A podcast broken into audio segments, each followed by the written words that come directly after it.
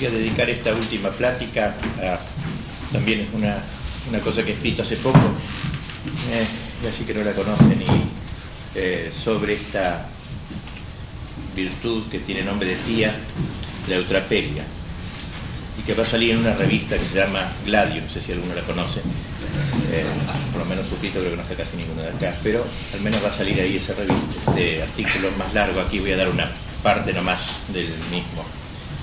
Eh, bueno, es una virtud, por eso en ese sentido les pongo, no como una diversión, sino es una verdadera virtud, aunque humilde y pequeña, y que eh,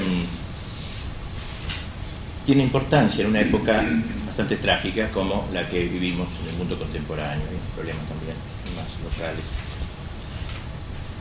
A algunos espíritus adultos les parece que el juego y el espíritu lúdico son incompatibles con el cristianismo, ¿no? Empiezo así más o menos el artículo. E incluso algunos teólogos se llegan a preguntar si Cristo alguna vez se había reído, eso, varios teólogos se han preguntado eso, y concluyen en general, teólogos en siglos pasados, con decidida seriedad dice que risu astinui, dice nunca rió. Esto lo dicen muchos teólogos.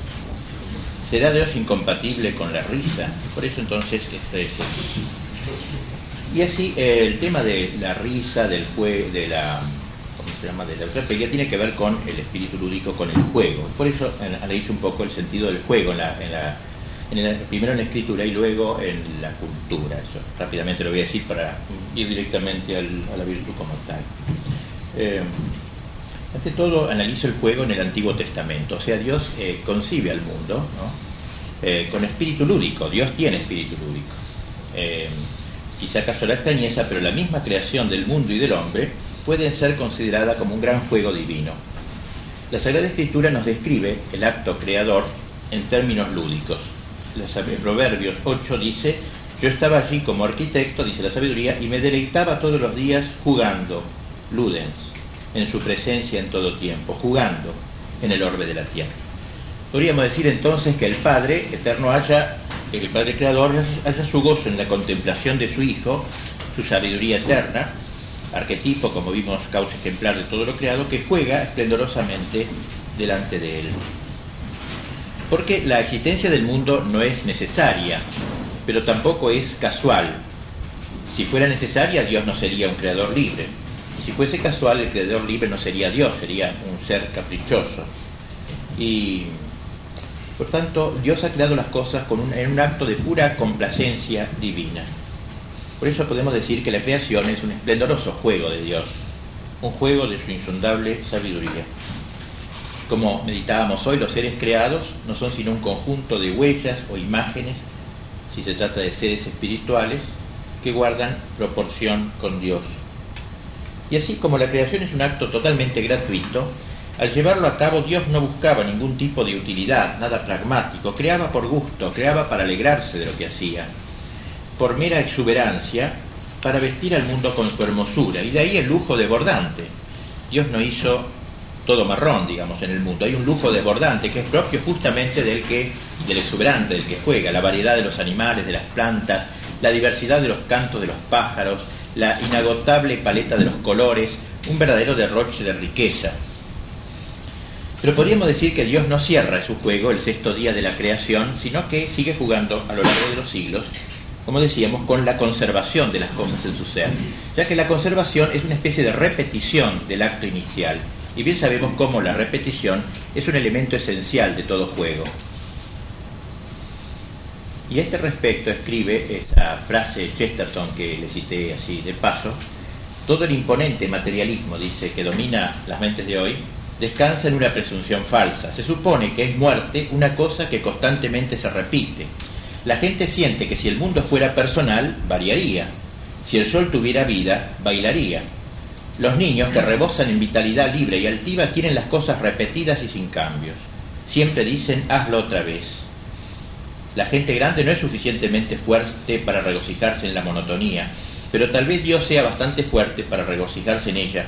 Es posible que Dios diga al sol cada mañana, hazlo otra vez, y cada noche diga a la luna, hazlo otra vez. Dios espeja entonces en sus criaturas, las creó jugando y jugando las conserva en su ser. Y podríamos decir que todo el Antiguo Testamento, de alguna manera, eh, eh, es, la continuación de este juego inicial. Eh, al modo de ejemplo, podemos poner el libro de Job, ese trágico libro de Job, que, y causa malestar y extrañeza de que la Sagrada Escritura relate los terribles padecimientos del justo Job en el marco de, un, de una apuesta celestial entre Dios y Satán. Te apuesto que si le quito todo, va, te va a abandonar. Apostado, dijo Dios. Es decir, es una especie de juego divino, juego sagrado. Es que como escribió Sharpegui, hay un juego de la gracia por la que el perdedor gana y el perdido alcanza la salvación, en el caso de Job. Si pasamos al Nuevo Testamento, hay también algunos elementos lúdicos. Cristo no carecía de humor, evidentemente, no carecía de humor. Es decir, que el rico es comparable a un camello que pasa, puede pasar por el ojo de una aguja, etcétera tanto los obreros contratados a última hora, las vírgenes en espera del esposo que se dejan vencer por el sueño, tanto que los espíritus volterianos o descreídos se han burlado de las paradojas de Cristo y de las aparentes contradicciones del Evangelio sin percatarse de que son un desafío al racionalismo de los pseudo-intelectuales y a la afectada gravedad de los seriotes. Algunos autores han llegado a ver, más allá de los chistes de Jesús, algunos, en los grandes misterios de su vida también algunos elementos de esta índole. Y así escribe Hugo Ranner, el, hermano del que le cité el otro día, dice que lo que se presenta en la superficie como destino y sufrimiento, o cristianamente, hablando del Calvario, ¿no? como participación en la aniquilación aparentemente insensata de la cruz, es para los místicos que contemplan la realidad a través de los velos el juego del amor eterno, juego tan variado y cuidadosamente imaginado como solo lo puede hacer el amor. Y este juego es más perceptible en la resurrección, que da origen al gozo del redimido.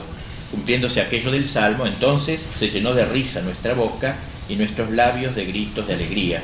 Estos signos pascuales celebraron desde muy antiguo la victoria de la vida, burlándose de la muerte, burlándose del infierno y mojándole la oreja a Satanás. San Pablo decía, la muerte ha sido devorada en la victoria. ¿Dónde está, oh muerte, tu victoria? ¿Dónde tu victoria, infierno? Un juego pascual, pues, un juego del triunfo, del Cristo que muriendo vence.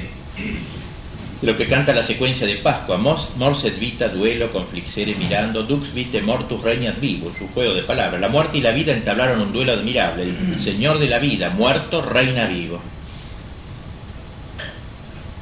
Podría decirse entonces que el entero misterio pascual es el gran juego del amor divino redentor.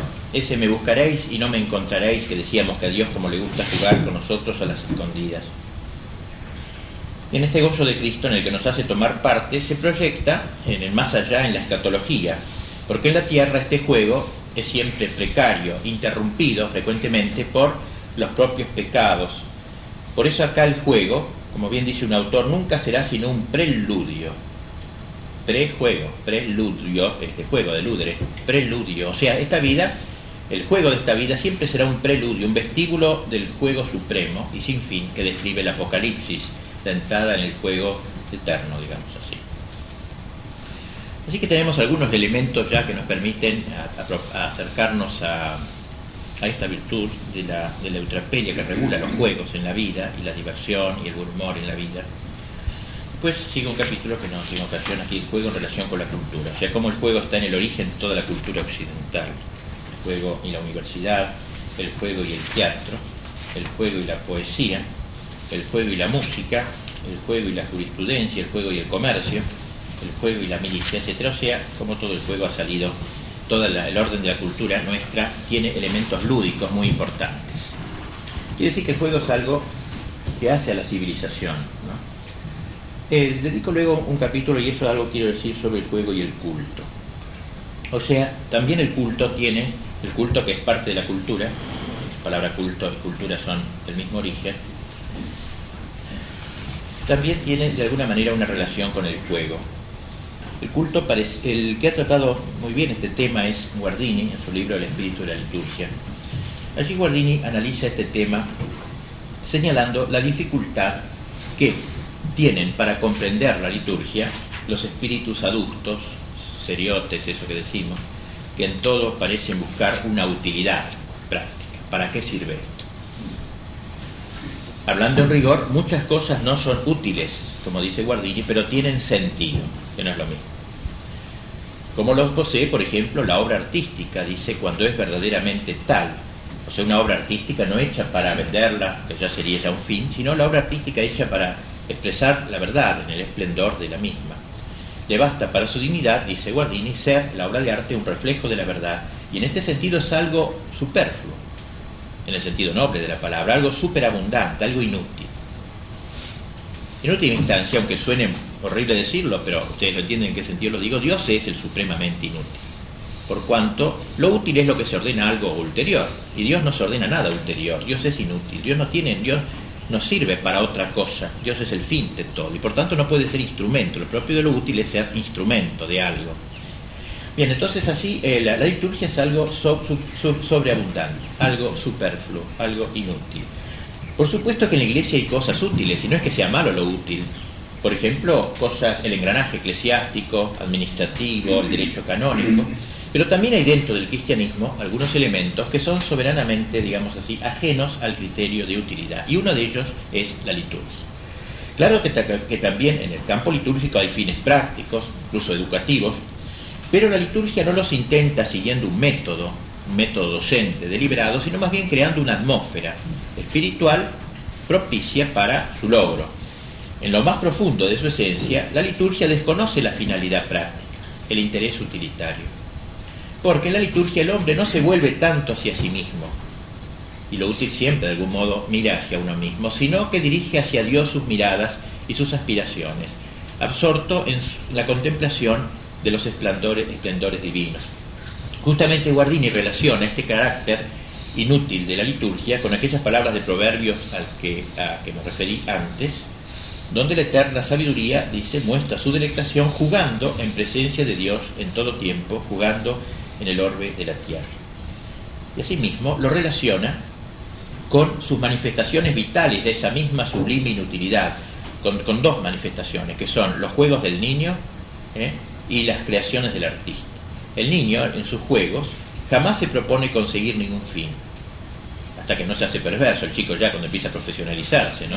Pero el chico que juega elementalmente jamás se propone ningún fin, ninguna cosa práctica, solo busca desplegar su actividad eh, desplegar su actividad infantil, desbordar su vida libremente en forma de movimientos, palabras, acciones, que no tienen finalidad en sí alguna, pero tienen sentido. ¿Eh? Por eso distingue, tienen un profundo sentido. ¿Cuál es el sentido? El expansionar su vida. Eh, es un sentido, pero es una finalidad. Y asimismo el arte, el arte no pretende enseñar primariamente, ¿no? ni moralizar, no persigue, digamos, en este sentido un fin puramente utilitarista, sino proyectar hacia afuera la forma interior que anida en el artista. La liturgia, dice Guardini, tiene que ver con el arte y con el juego del niño. Y es arte y es juego, la liturgia. Con el arte se vale de tantos elementos artísticos, melodías, ritmos métricos, colores, ornamentos que no se usan en la vida cotidiana, movimientos solemnes, majestuosos, fechas, lugares precisos, edificios artísticamente construidos, y también tiene semejanzas con el juego del niño, ya que, como este, la liturgia desborda y expansiona su riqueza interior de la iglesia en una admirable combinación de imágenes, ritmos y cánticos. Bien, por eso para Guardini la esencia de la liturgia es jugar ante Dios. Y de ahí proviene esa rara mezcla de profunda gravedad, dice, y de despreocupada alegría ese cuidado exquisito en sus múltiples prescripciones para fijar las palabras, las oraciones, los gestos, los colores, los ornamentos, etc. Eh, y todo lo cual no es ni puede ser inteligible sino para quien sabe eh, apreciar la psicología del arte y del juego. El juego es así, cualquier juego preciso, este es el campo, de aquí no se puede salir, estas son las normas, este es el orden, etc. Hay un montón de, cosas, ¿no? Y así que entonces, dice, terminemos lo de Guardini, que vivir en el espíritu de la liturgia es convertirse en una obra viva de arte, dice él. Es llegar a ser aquel juguete de Dios de que hablaba Platón. Platón decía que el hombre ha sido hecho para ser juguete de Dios. Desplegarse, ¿eh? desplegarse delante del Señor sin otro fin que el de ser y vivir en su presencia. Es cumplir en un sentido muy profundo las palabras de Cristo que nos mandó a hacernos como niños es renunciar al espíritu practicista y utilitario de aquellos que todo buscan un resultado concreto, y jugar gratuitamente como lo hizo David delante del arca de la alianza. Claro, dice él, que procediendo así se corre el peligro de que esos sabios y prudentes de este mundo sonríen irónicamente esta, sobre esta pérdida de tiempo, como antaño Mical se burló de David, que bailaba. Y por eso entonces la liturgia es un juego sagrado, un, eh, un, preludio, aquí también en el sentido más fuerte, ¿no?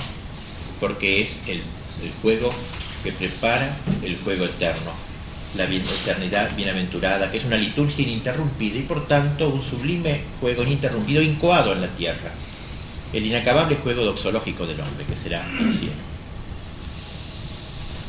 Y en este aspecto me parecía bien este, incluirlo aquí al hablar del juego, o sea, el juego en relación con la cultura, el juego en relación con la liturgia, con el culto y con la liturgia cristiana. Y ahora, tras estos prolegómenos, eh, eh, podemos entrar en el contenido mismo de esta virtud de la eutrapelia. El que inició el tratamiento de esta virtud fue Aristóteles eh, y posteriormente pasó casi al olvido, quizás porque se la confundió con la disipación y el espíritu payasesco. San Pablo incluso en su epístola en Efesios 5.4 eh, la nombra como un defecto, usa la palabra eutrapelía en un sentido peyorativo. Déjense de ultrapelía, dice, pero la entiende como, dice, conversaciones tontas o bufonerías, dice, ¿no? La entiende, o estas bufonerías, en griego lo pone eutrapelía. Término que la Vulgata traduce por escurrilitas, es decir, la actitud del que está siempre chacoteando, que veremos que es uno de los pecados contra la eutrapelia verdadera. O sea, esta palabra eutrapelia pasó a tener un sentido peyorativo.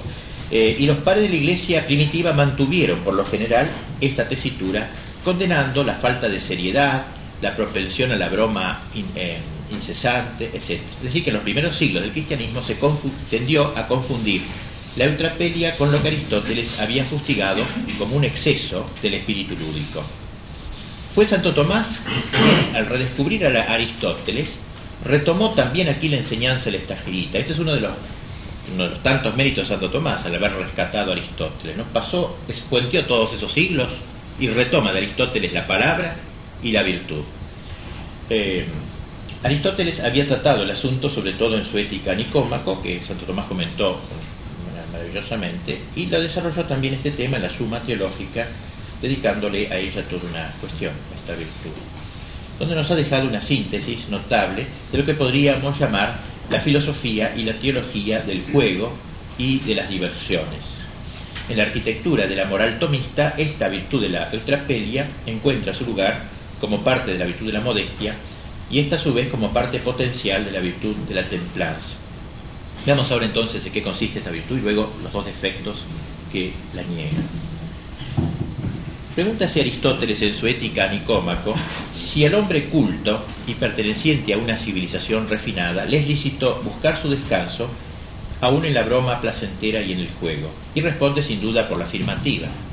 Santo Tomás retoma el argumento y dice, tiene el juego cierta razón de bien en cuanto que es útil a la vida humana, porque así como el hombre necesita a veces descansar de los trabajos corporales, desistiendo de ellos, así también se necesita a veces que el alma del hombre descanse de la tensión del alma con la que el hombre encara las cosas serias, lo que se hace por el juego. Tal sería su primera aproximación a la materia. El hombre tiene la experiencia del cansancio, sintiendo necesidad de reposo, de distracción. El descanso del cuerpo lo obtiene mediante el ejercicio corporal y la mente, en cambio, encuentra su solaz en la diversión, divertere, o sea, apartarse de la atención hacia otros objetos agradables, distintos de los que integran su trabajo habitual. En la suma vuelve sobre el tema repite más o menos lo que ha dicho, pero trae a cuento un relato eh, que se conserva en la llamada colación de los padres, una leyenda, digamos, y en la cual se dice que, habiéndose escandalizado algunos de sorprender al evangelista San Juan jugando con sus discípulos, mandó este a uno de ellos que arrojara una flecha. Lo hizo una vez, otra vez, y le preguntó San Juan, ¿podrías hacerlo continuamente? No le respondió porque se rompería el arco. Eso mismo sucede al alma si se mantiene siempre en la misma tensión, habría concluido San Juan. A lo que agrega Santo Tomás, esos dichos o hechos en que no se busca sino el placer del espíritu se denominan juegos y fiestas y es preciso usarlos para descanso del alma. ¿De dónde viene esta palabra eh, eutrapelia, esta palabra griega eutrapelia, o anaera lo que dice Aristóteles, el hombre eutrapélico? Dice Aristóteles que los que tienen gusto por el humor moderado se llaman eutrapeloi, es decir, bien orientados, bene vertentes. El origen semántico de la palabra pues se basa Aristóteles. Eutrapelia viene de eu, que significa bueno, pero también en nuestro caso con facilidad, bien, convenientemente, y trapelía significa movilidad, agilidad, sustantivo que viene de trepo, dar vuelta, o tropos, giro, el, tropo, ¿no? En castellano a veces se usa esta palabra. Bien, entonces, eh, sería, la, la sería la, actitud del hombre que sabe girar bien, que sabe acomodarse bien a una circunstancia. Que si está hablando en serio, habla en serio. Que si está hablando en broma, habla en broma. Que habla en broma donde debe hablar en broma y no en cualquier parte, etc. O sea, el hombre bien ubicado. ¿eh? Eutrapelía. El que es benevertentes, los que se dan vuelta bien, se mueven bien. Y Santo Tomás entonces, tras las huellas de Aristóteles, eh, dice, todas estas cosas, descansos, diversiones, juegos, han de estar ponderadas por la razón, y como todo hábito que obra en conformidad con la razón es virtud, síguese que acerca del juego puede también darse virtud que el filósofo llama eutrapelia. Y al hombre que tiene la gracia de convertir en motivo de solaz las palabras y obras, lo llaman eutrapélico, palabra que viene de buen giro, bona versio. Bona versio. Porque entonces aclaran ambos, Aristóteles y, su, Santo Tomás, que así como el cuerpo se vuelve hacia aquí y hacia allá según las necesidades, el cuerpo hace eso, también se vuelve hacia aquí y hacia allá según necesite, también el alma debe, se comporta de la misma manera, orientándose en una u otra dirección. Y dice que así como muchas veces juzgamos eh, a un hombre por los movimientos de su cuerpo, dice Aristóteles, de manera análoga, los movimientos del alma revelan la calidad de su espíritu la elegancia, dice Aristóteles. O sea, la eutrapelia sería la, como una elegancia del espíritu. ¿eh?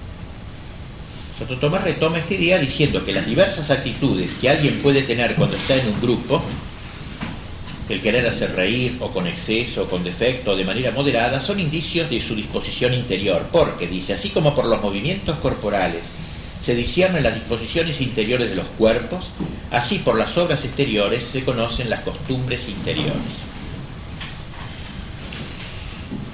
Bien, entonces la eutrapelia sería la virtud del que gira bien, el que sabe ubicarse como conviene al momento. Es una virtud que podríamos llamar aristocrática, propia de quien posee agilidad espiritual, de que, por la que es capaz de volverse fácilmente a las cosas bellas, joviales, recreativas, sin perder la elegancia espiritual del movimiento, sin perder la debida seriedad, sin perder también el carácter moral.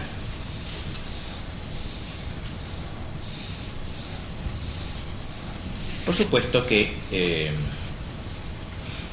terminamos con esto lo que dice sobre eutrapelia Santo Tomás y Aristóteles, que el, juego no es lo supremo de la vida, por grande, por ennoblecedor que sea, no parece que pueda ser considerado como el sumum de la vida. Aristóteles se pregunta a este respecto si la felicidad se encuentra en la virtud o en el juego y responde, la felicidad no consiste en el juego. Sería un absurdo que la diversión fuera el fin de la vida. Según Anacarsis, parece recto divertirse para dedicarse después a asuntos serios. La diversión es una especie de reposo y como no se puede trabajar sin descanso, el ocio es una necesidad. Pero este ocio ciertamente no es el fin de la vida, porque solo tiene lugar en razón de la futura operación. La vida dichosa es la vida conforme a la virtud. Esta va con el gozo, pero no con el gozo del juego solo. Las cosas serias son mejores que las motivas a risa y a chanza, y el acto de la mejor parte del hombre o de lo mejor del hombre se considera siempre como el acto más serio. O sea, si bien el juego no tiene un fin práctico, ¿no? sin embargo, de algún modo se ordena la acción de jugar al trabajo también. Bueno, tal es en pocas palabras y aceptadamente la doctrina aristotélico-tomista acerca de esta virtud de la eutrapelia. No será el juego lo más elevado del hombre, pero como dice Santo Tomás, el juego es necesario para el desarrollo de la vida humana.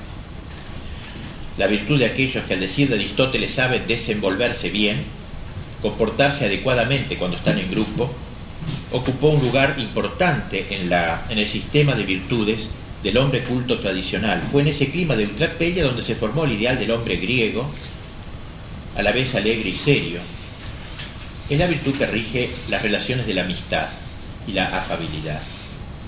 La ética cristiana heredó entonces, gracias a Santo Tomás, este ideal del humanismo griego y lo llevó a su plenitud, ya que en realidad solo el cristiano es capaz de realizar perfectamente esta virtud.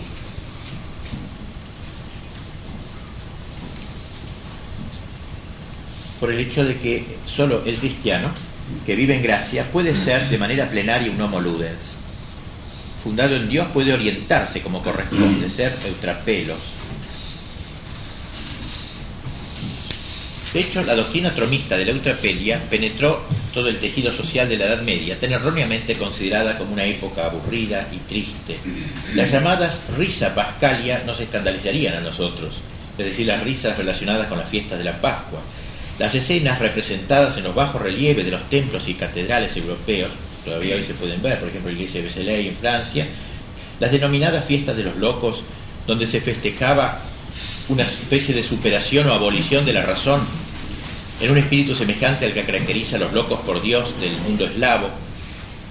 La fiesta de los asnos que tenían los medievales con sus rebuznos lanzados contra altos dignatarios eclesiásticos, no siempre tan dignos, la llamada fiesta de los obispillos, donde se tomaba en chacota las jerarquías locales, son otras tantas expresiones del humor medieval libre y ocurrente, y nada serio, nada que ver, mucho menos serio que nosotros son, eran ellos. Bien. Como dijimos eh, eh, antes, la moral de los últimos siglos, después de la Edad Media, fue olvidándose más y más las enseñanzas del angélico también, hubo otro gran entreacto, ¿no? y el espíritu lúdico medieval. La virtud de la eutrapeia entró en un cono de sombra y en el mejor de los casos no subsistió sino como una breve y seca definición en un rollo marín, ¿eh? en un manual de teología moral. Quizás entre los modernos fue Kierkegaard, el primer cristiano que llamó la atención otra vez, volvió sobre el valor del humor no solo para la cultura del hombre, sino también para su misma vida religiosa, colocando el humor como una categoría que nos permite el paso, digamos, al, orden religioso. Digamos ahora algo sobre los pecados contra la eutrapelia. Como siempre sabemos, que se señala las virtudes en el justo medio, y aquí hay dos virtudes, una por exceso, o defecto, una por exceso y otra por defecto. El primero, el pecado por exceso.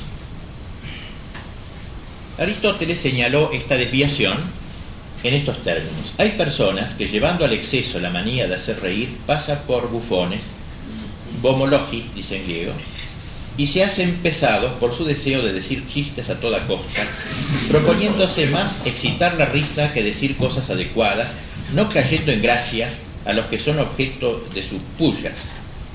Y más adelante agrega que como a la mayoría de la gente le agrada la broma y la risa redundantes, así como la burla, cuando, aun cuando excede los límites adecuados, a veces estos homológicos, como los llama, pasan por eutrapélicos y graciosos, pero dice que están muy lejos de ser. Santo Tomás comenta así lo de Aristóteles. Dice que aquellos que se exceden en la broma del juego se llaman bomologi, es decir, raptores del templo, a semejanza de los milanos, que volaban en torno al templo para arrebatar los intestinos de los animales inmolados. Así estos están atentos por ver si pueden capturar algo que conviertan en broma. ¿Cuántos así, no? Y por eso son pesados, onerosos, dice Santo Tomás, porque en todo encuentra motivo de risa.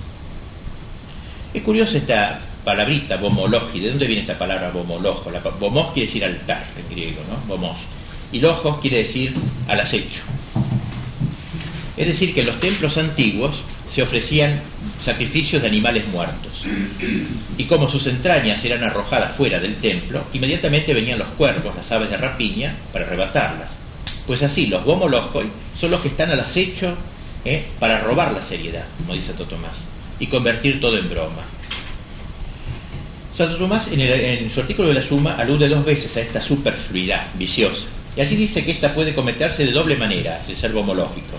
Ante todo por el modo como uno se divierte. Por ejemplo, recurriendo a palabras o hechos de groseros, torpes, o también que van en daño del prójimo, divertirse a costillas de otro. Y en segundo lugar, por falta de adecuación a las circunstancias concretas. Por ejemplo, cuando alguien bromea en un tiempo indebido o en un lugar indebido, ¿no?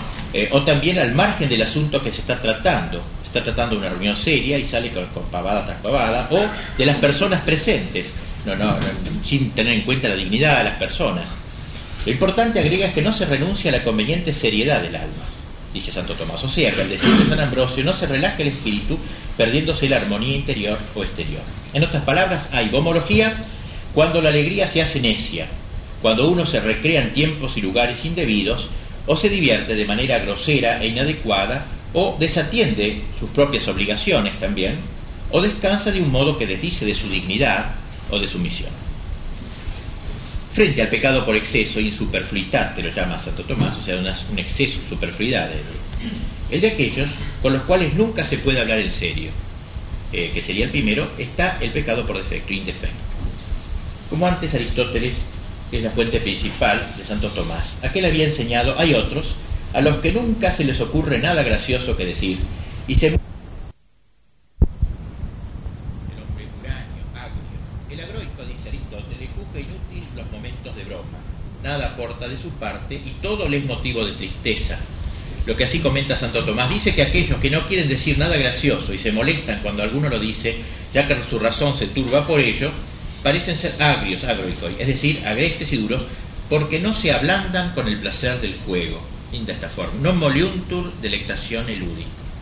¿Eh? O sea, son el tipo siempre tensos, siempre duros, no se ablandan con la delectación del juego. Y agrega la quinate que el agrio es vicioso por cuanto abomina totalmente del juego que es necesario para la vida humana a modo de descanso.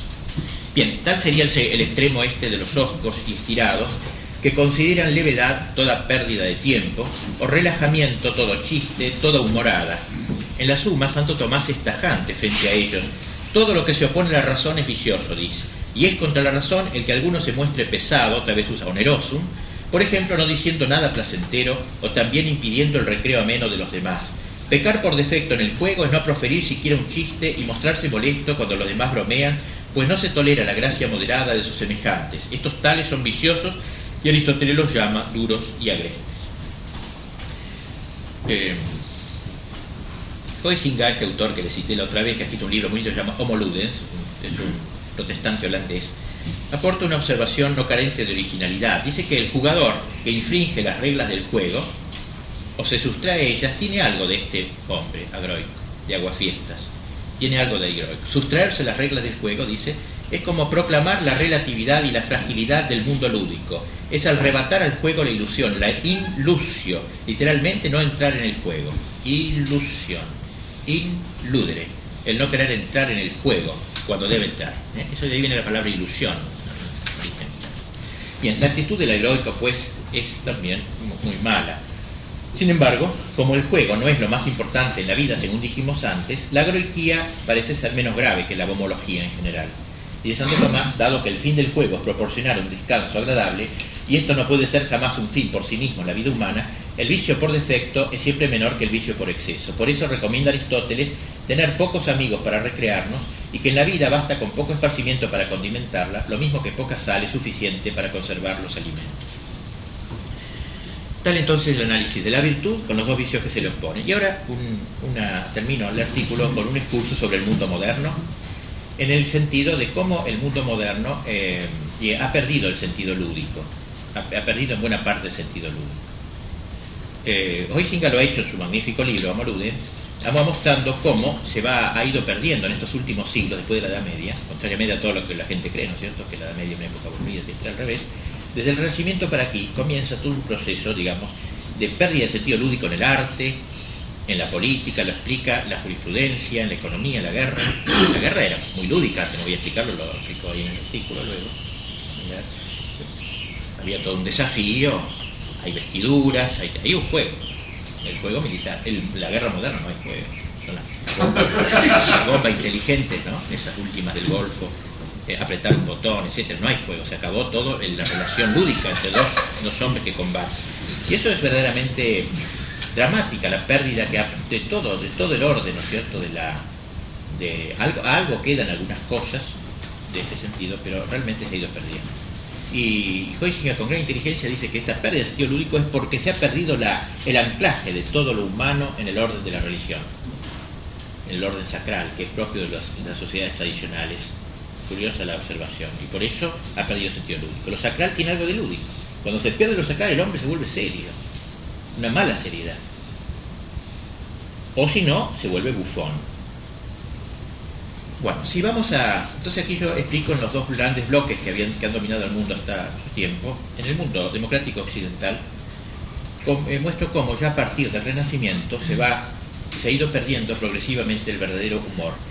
En el ámbito del protestantismo, esta pérdida del humor y de la alegría de vivir se dio con mucha más fuerza que en el catolicismo. Molman, que es protestante, el autor es de la Teología Esperanza, lo reconoce, eh, a pesar de ser protestante, e intenta una explicación.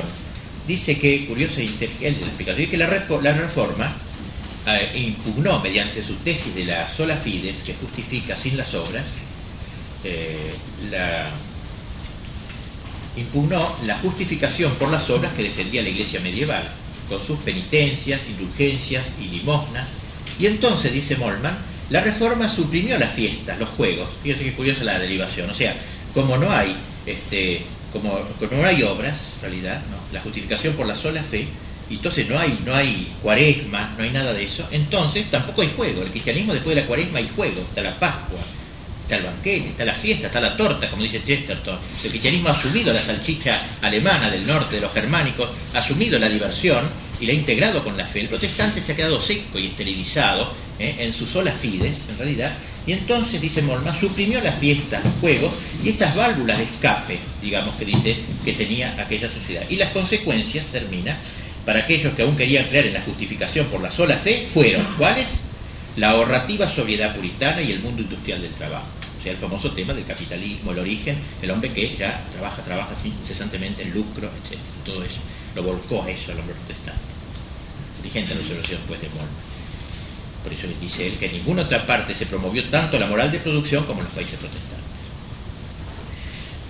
Eh, el juego se hace prácticamente inviable en una sociedad utilitarista como es la occidental. En Occidente se ha olvidado casi la verdadera alegría y el juego desinteresado Solo se busca ganar dinero y si se descansa es para lucrar más y mejor.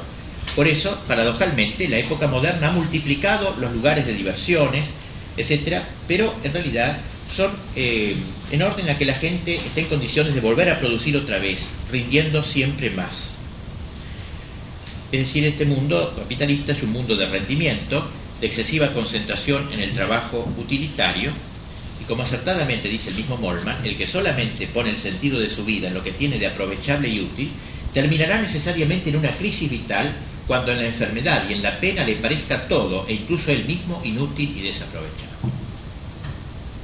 Los juegos tienen, por cierto, algo de inutilidad. Sin embargo, como ya lo hemos dicho, inútil no es sinónimo de desdeñable. Piper ha exaltado, con pluma maestra, el valor de ciertas inutilidades, como por ejemplo las fiestas, y acabamos de ver cómo Guardini exalta la inutilidad de la liturgia. Es en este sentido que los antiguos daban la primacía al ocium sobre el nec ocium, no ocio.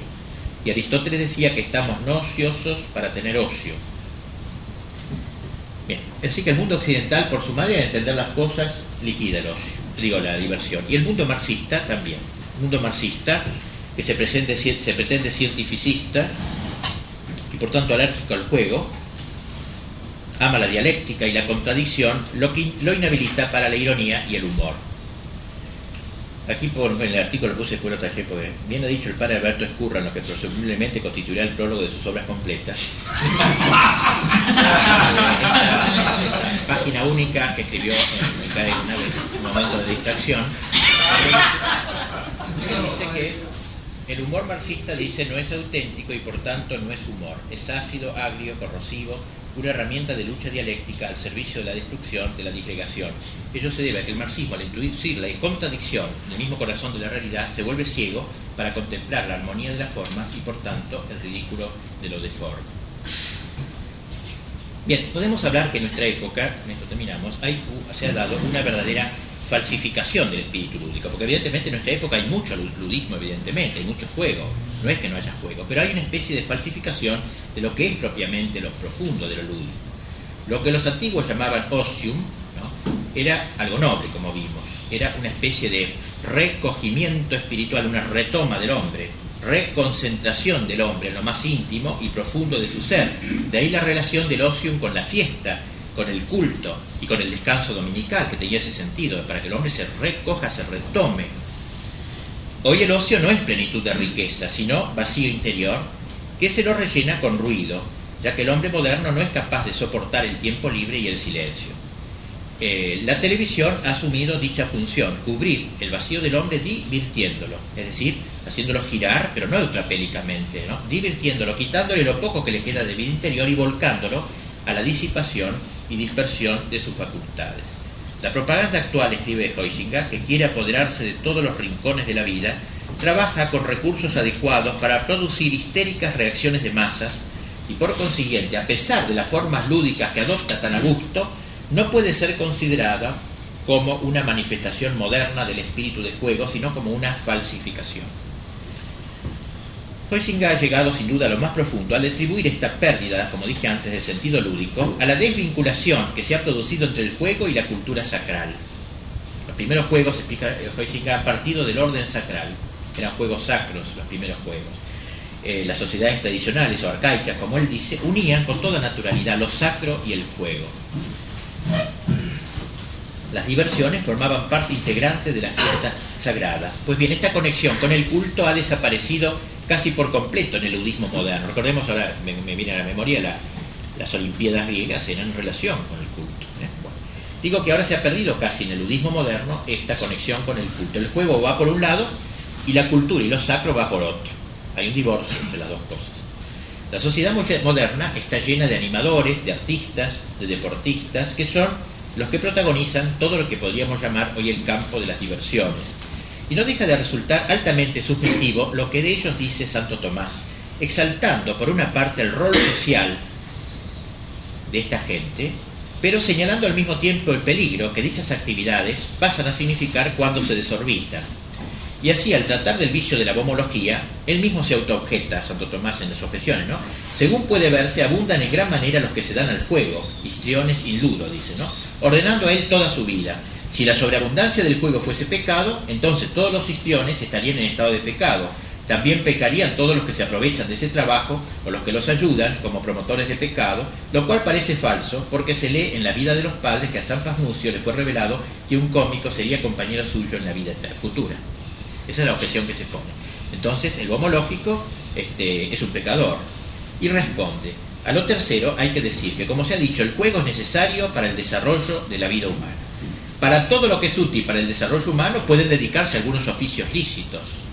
Y por tanto, también el oficio de los histriones, que se ordena dar descanso a los hombres, no es en sí mismo ilícito, ni están en estado de pecado, con tal que usen del juego moderadamente, esto es, no recurriendo a palabras o hechos ilícitos para jugar, o no jugando en asuntos y tiempos indebidos, y aunque en las cosas humanas no tengan otro oficio en relación a los demás hombres, sin embargo, en relación a sí mismos y a Dios, realizan otras obras serias y virtuosas, por ejemplo, cuando rezan, como el gordo porcel, y ordenan sus pasiones y operaciones, y también cuando dan limosna a los pobres, de donde aquellos, dice, que moderadamente lo financian, no pecan, sino que obran con justicia, dando un sueldo a su trabajo. Con todo, si alguno gastara superfluamente lo suyo en tales personas, o también sustentara a aquellos histriones que practican juegos ilícitos, pecan, en cuanto que fomentan el pecado en ellos. Este texto me parece que no tiene desperdicio, porque allí quedan denunciados los histriones al estilo de, tantos que conocemos, por ejemplo, al estilo de los litiers mismos, que hacen reír, este, satirizando elementos tomados de tradiciones y leyendas o burlando la música clásica, es decir, tomando en solfa lo que de por sí no debe estar sujeto a la burla. Quedan señalados también los que pagan sumas exorbitantes a los artistas o deportistas o incluso subvencionan a cómicos pornográficos. Por tanto, hay un gran pecado por exceso en el mundo moderno. Y este pecado eh, va logrando un consenso general, se va haciendo social. El exceso del juego, enseña Santo Tomás, forma parte de la alegría necia de que habla San Gregorio. Es el pecado de los que ponen el fin de su vida en la diversión, como enseña el libro de la sabiduría. Creyeron que nuestra vida era una juerga, contra lo cual dice Cicerón, dice Santo Tomás, que no hemos nacido para el juego y la diversión, sino para ejercitarnos en pensamientos más altos y serios. Bien, entre nosotros, esta tergiversación del espíritu lúdico va llevando a una exaltación desmesurada del papel de los histriones en la sociedad, Hoy los personajes de la farándula o los ídolos del deporte son elegidos como candidatos, y desgraciadamente ganan, para ocupar puestos ah. políticos o invitados a opinar de omni re posible si es que no son contratados para ser de comunicadores sociales o como se dice, formadores de opinión. Refiriéndose más directamente al deporte, observaba Huizinga que se advierte una creciente sistematización y disciplina del juego, con, que, con lo que a la larga va perdiendo aquel contenido lúdico primero Asimismo, la actitud del jugador profesional no es ya la auténtica actitud lúdica, pues están ausentes en ella lo espontáneo y lo despreocupado. Y de esta manera también el deporte se va alejando más y más en la sociedad moderna de la pura esfera del juego y se va convirtiendo en una actividad sui generis. Ya no es juego, pero tampoco es algo serio. Las demostraciones de masa, concluye Heisinger, continúan siendo, por mucha importancia que revistan para los participantes y los espectadores, una función estéril en la que se ha extinguido en gran parte el viejo factor lúdico. Es curioso, pero el deporte se va convirtiendo, se está convirtiendo en lo único que apasiona a nuestros contemporáneos. Como me hacía notar el padre Curra hablando con él antes de esta, preparar este artículo, él me decía que los mismos que hoy se proclaman pacifistas y juzgan que toda guerra es injusta, son capaces de matar a un adversario de su cuadro futbolístico o de dar la vida por el cuadro, por su cuadro preferido. Es decir, que el espíritu guerrero se transporta al fútbol bajo la forma de barras bravas, haciéndole perder su sentido original de competencia deportiva. En cambio, las guerras reales, por ejemplo la del Golfo o la de las Malvinas, son seguidas como si se tratase de un partido de fútbol. Cada barco inglés que hundíamos, el pueblo argentino gritaba gol prácticamente.